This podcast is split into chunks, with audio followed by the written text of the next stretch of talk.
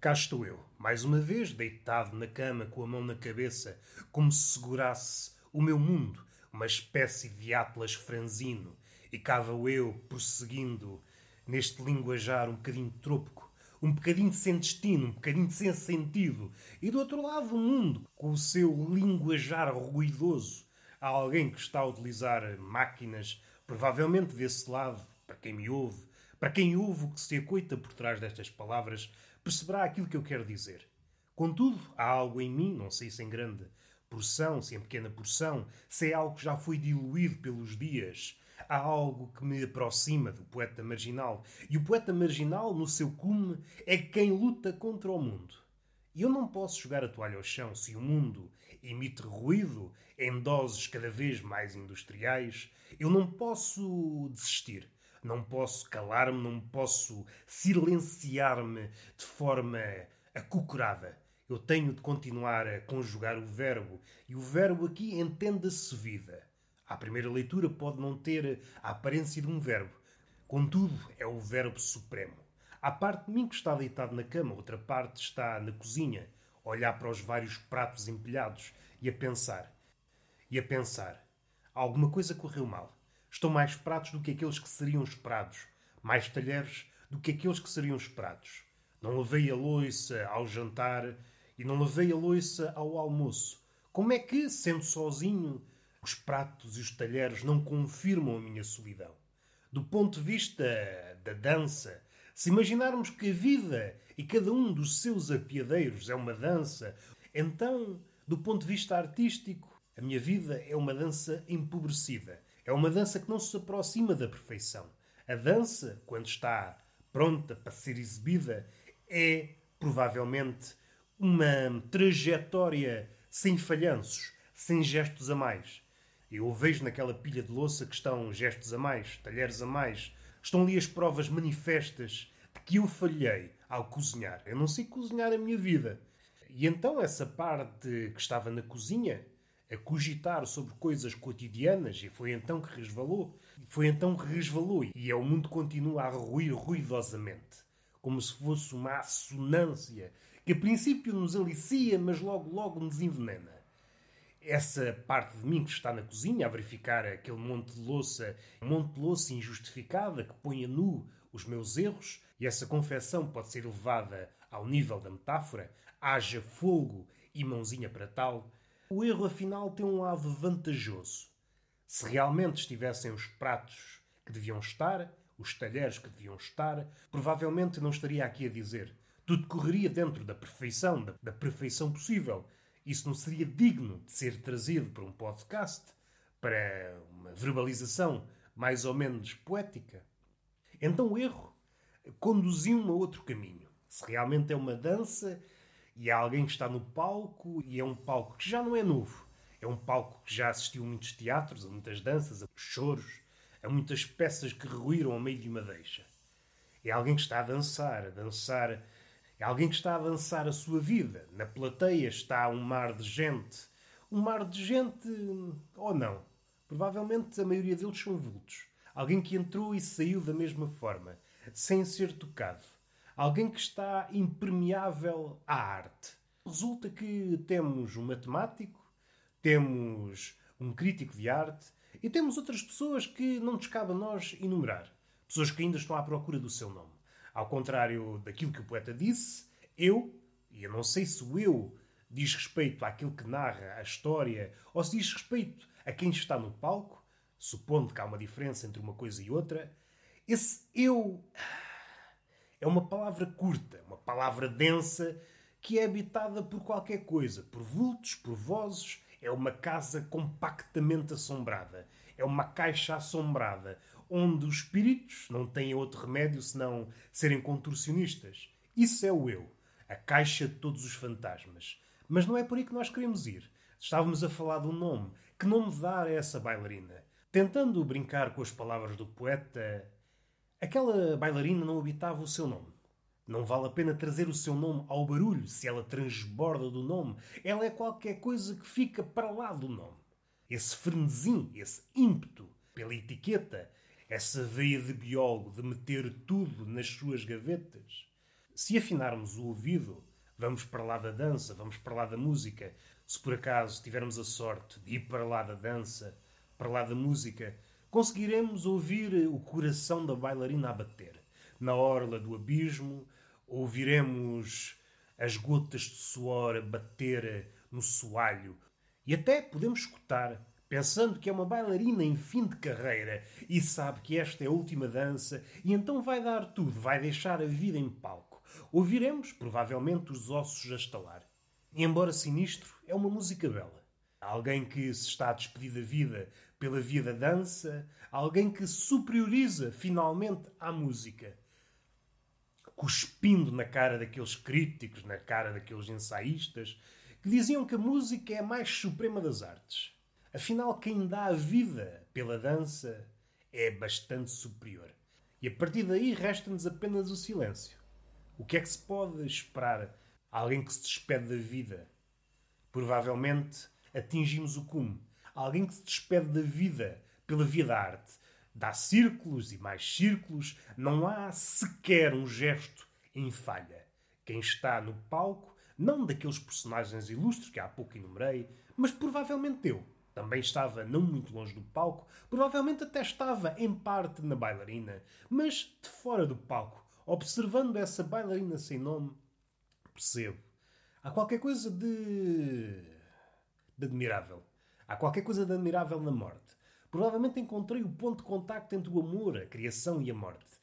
E a bailarina, sem entender ou entendendo, mas de que vale entendermos quando a morte se aproxima, a cavalo do amor, ou vice-versa, a paixão a cavalo na morte e a morte a cavalo no amor, dado que as coisas serpenteiam, dado que as coisas se invertem a um ritmo vertiginoso.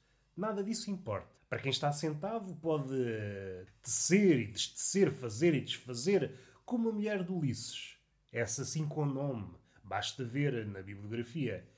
E é sempre um passo à frente, um passo atrás. Esta é a dança mínima.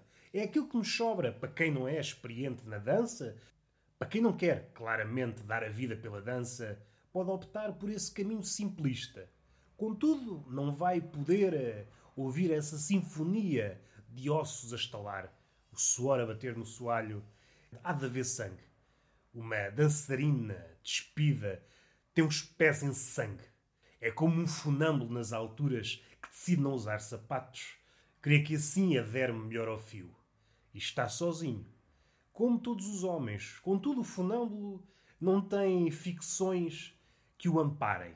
Está exatamente sozinho.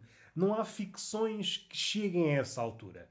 Ele sabe que está a um passo errado da morte mas sabe que a vida também não está em lado nenhum, mesmo do outro lado do fio, quando alcançar uma espécie de segurança. A vida não está aí. Provavelmente, completado o caminho, chegado a esse sítio de segurança, olhará para trás, para o lado de onde começou, e pode pensar desta forma: provavelmente a vida fugiu para o outro lado. E assim sucessivamente. O funâmbulo é uma espécie de pêndulo que vai de um lado para o outro com o intuito de encontrar a vida. Mas quando chega lá, a vida já está noutro sítio. E o mais que ele encontra é a morte. Se tudo correr bem, se tudo correr mal, porque a morte é independente dessas vontades, da nossa argúcia, da nossa mestria, do nosso treino em aguentar no fio. Contudo, há algo irónico. Aquele que se aguenta no fio e o funâmbulo não é outro senão um louco consumado, quem é que, no seu perfeito juízo, se iria movimentar num fio, sem nada que o amparasse? Por vezes uma maromba, um pau grande, mas por vezes sem isso, por vezes até às arrecuas ou a correr. Só um louco é que o faria. Contudo, este é um louco irónico. E o louco é um desequilibrado, e este louco e este desequilibrado têm equilíbrio. Há aqui uma tensão muito engraçada. Aqui os contrários encontram-se. A vida encontra-se com a morte, o equilíbrio encontra-se com o desequilíbrio, ou se quiserem, a razão encontra-se com a loucura. Tudo isto é afinado passo a passo, até que deixe de importar. Importamos porque os nossos passos, a nossa coreografia mais ou menos ensaiada, mais ou menos artística, permite-nos, porque é assim que nós queremos estar, atordoados. E entregamos-nos a fragmentos de danças e cansamos-nos admiravelmente. sem sermos capazes de legar um passo sequer aos vindores. Olhando de novo para o funâmbulo, ele não quer pretendentes, não quer herdeiros, não quer nada. Ele está apenas a fazer aquilo que o homem devia fazer, a lutar contra a vida, a tentar perceber o que é a vida, sem nunca alcançar. Está a tentar perceber o que é a vida. Está a aproximar-se da morte pelo caminho mais próximo. O funâmbulo, ao contrário do homem contemporâneo, procura atalhos, e daí que o diabo prospera, sob os mais diversos nomes, é preciso não esquecer que o diabo é o homem dos mil nomes, e provavelmente aqui tocaríamos naquela ideia de que Deus está dentro de nós. Mas que Deus é que está dentro de nós? Se há Deus que está dentro de nós, é provavelmente o Deus do Antigo Testamento, o Deus colérico. E esse Deus colérico aproxima-se muito do diabo. Mas nada disso importa. Quando estamos nas alturas, nós devemos estar apenas no sítio que estamos, fazer apenas aquilo que fazemos, respirar. Espero não surpreender ninguém. A respiração é a prima do olhar. Aquilo que, dito de outra forma, o homem pode ser decifrado por duas vias, pelo olhar e pela sua respiração. Se forem tradutores capazes, aquilo que encontram no olhar vão encontrar na respiração e vice-versa. Contudo, devido a novas formas de olhar o homem, passa brincadeira linguística, está a ser descurado. E aquilo que devia ser claro, dado que está à nossa frente, está a tornar-se cada vez mais dúbio obscuro, sinistro. O olhar, ou a respiração, é a porta de entrada para o outro. Se nós temos medo, se reconhecemos tensão em tudo o que é o outro, sem dar a hipótese que o outro nos olhe. Ou mais ainda, há quem criminalize o olhar, o acha conflituoso. No fim de contas, estamos a fechar as portas para a humanidade. Ainda que se teçam ficções milagrosas à volta dos benefícios de não olhar, essa é uma prosa, é uma ideologia, é uma teoria maiúscula, sem futuro. É quem já desistiu do homem e o homem maiúsculo, o homem maiúsculo enquanto casa de todas as possibilidades. Alguém que não olha o outro, e é curioso ver artistas que se hum, apegam a essa ideia. O artista, no fim de contas, é aquele homem posto a limpo, aquele que realmente gostaria de ser visto tal como é, embora reconheça que isso está fadado ao fracasso. Ainda assim tenta. Vamos até onde é possível. No fim de contas, o outro é uma assíntota. É inatingível. Quando muito, podemos aproximar-nos até quase a um limite, quase a roçar no outro. Contudo, nunca o alcançaremos realmente. Se fecharmos os olhos, se não estivermos atentos à respiração, a nossa e a do outro, a humanidade não passa de uma farsa. O amor, uma palavra assombrada, a paixão outra, a vida, uma brincadeira para entreter gaiatos. Eis-nos chegados ao século XXI. Um século sem funâmbulos, um século em que os artistas se recusam a olhar o mundo de frente, preferindo ficções atordoantes, sem qualquer relação com a realidade, sem qualquer relação com a luz, sem qualquer relação com as múltiplas perspectivas, como se a inteligência se acoitasse num sítio privilegiado e não estivesse dissipada, como se o gênio fosse algo formulaico. Aqui e em qualquer altura, o gênio é um bicho esquivo. Não pode ser capturado, não pode ser refutado. Superioriza-se porque não pode ser de outra forma. O poeta, sendo ou não gênio, é aquilo que não pode ser de outra forma. Venham as ficções que vierem, venham os apólogos desta ou de outra seita, no fim de contas é um animal a braços com a sua fome. E o animal a braços com a sua fome não se embeiça por ficções. Ele está numa luta de vida ou morte, tal como o funão. Até ao próximo episódio.